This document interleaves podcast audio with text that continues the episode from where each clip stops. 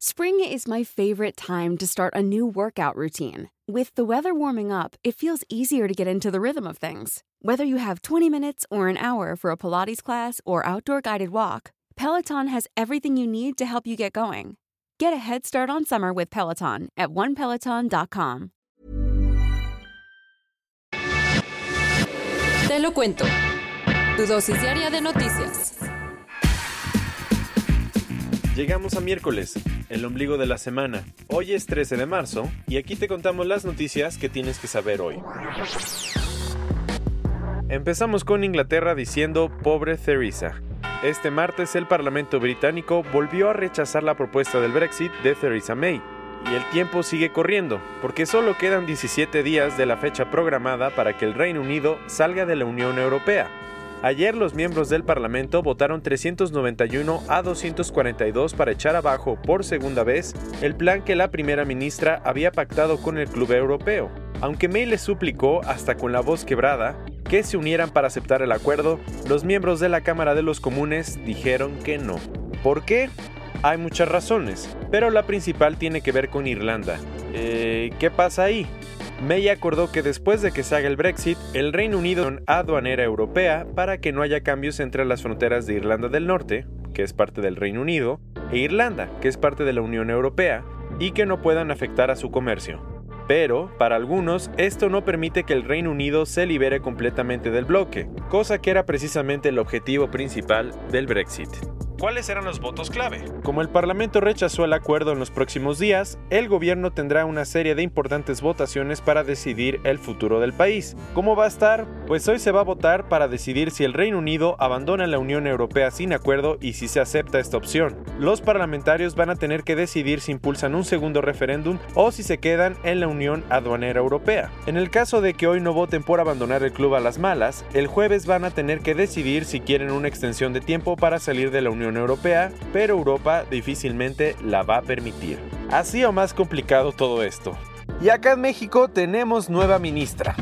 Ayer el Senado estuvo de lo más activo pues después de confirmar las tres candidaturas propuestas por el presidente para la siguiente ministra de la Suprema Corte, eligieron a la ganadora. Resulta que hace unos meses Andrés Manuel López Obrador mandó al Senado la lista de las tres abogadas que podrían tomar el lugar que la ministra Margarita Beatriz Luna Ramos va a dejar en la Suprema Corte de Justicia de la Nación. Ellas eran Yasmín Esquivel Moza, Loreta Ortiz Alf y Celia Maya. El problema es que con casi todos los casos había un claro conflicto de interés, ya sea porque algunas tenían lazos cercanos al presidente o porque estaban afiliadas a Morena, el partido en el poder. ¿Y qué pasó ayer? Con 95 votos a favor, Yasmín se convirtió en la nueva ministra y no todos estuvieron contentos, pues es la esposa del empresario José María Riobó, una persona súper cercana al presidente. Por si no lo conocías, Riobó es un asesor del gobierno y lidera el proyecto de la demolición del aeropuerto de Texcoco. Como te puedes imaginar, para varios hay conflictos de interés. Y ese tampoco fue el único visto bueno. También ayer el Instituto Federal de Telecomunicaciones autorizó la fusión de Disney y Fox en México. Por si andabas medio perdido, en diciembre Walt Disney dio la noticia de que había comprado a la empresa 20th Century Fox por 71 mil millones de dólares. Nada más.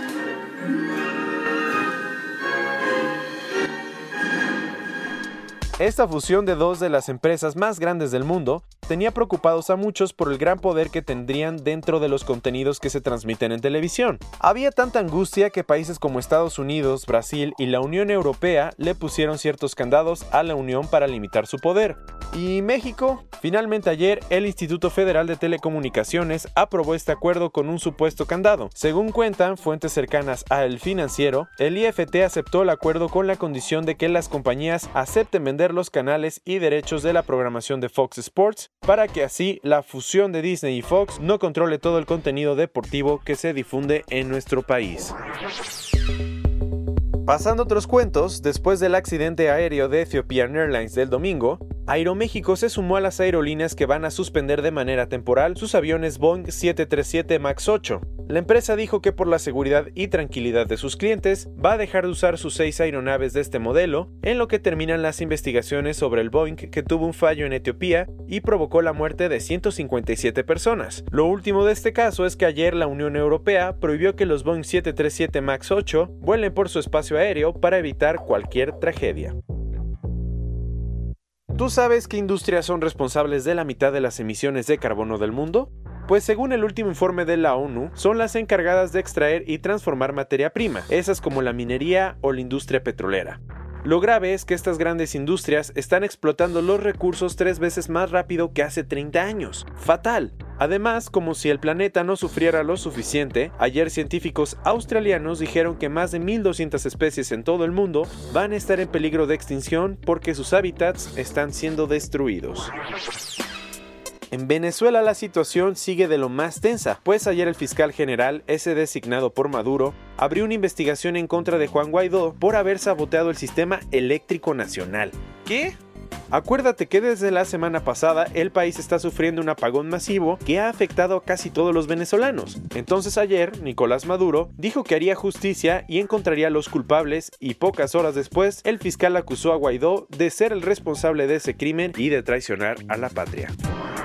Cerrando con las noticias, ¿te acuerdas del pleito de Nirvana y Mark Jacobs? Pues ayer los abogados del diseñador presentaron una moción para eliminar la demanda que le puso la banda por usar una carita sonriente muy parecida a la que Kurt Cobain diseñó y que se hizo súper popular en los 90. Según los abogados de Mark Jacobs, las caritas sonrientes no le pertenecen a Nirvana porque son iconos comunes. Además, dicen que después de la muerte de Kurt, los derechos del diseño no están nada claros y aunque si fueran de Nirvana, Mark cambió varias cosas en su propia versión. ¿Será?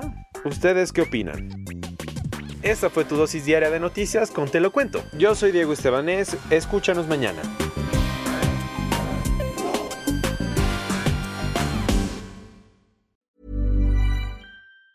Hi, I'm Daniel, founder of Pretty Litter. Did you know cats tend to hide symptoms of sickness and pain? I learned this the hard way after losing my cat, Gingy. So I created Pretty Litter, a health monitoring litter that helps detect early signs of illness by changing colors, saving you money and potentially your cat's life. Pretty Litter is veterinarian developed, and it's the easiest way to keep tabs on your fur baby's health right at home. Go to prettylitter.com and use code ACAST for 20% off your first order and a free cat toy. Terms and conditions apply. See site for details.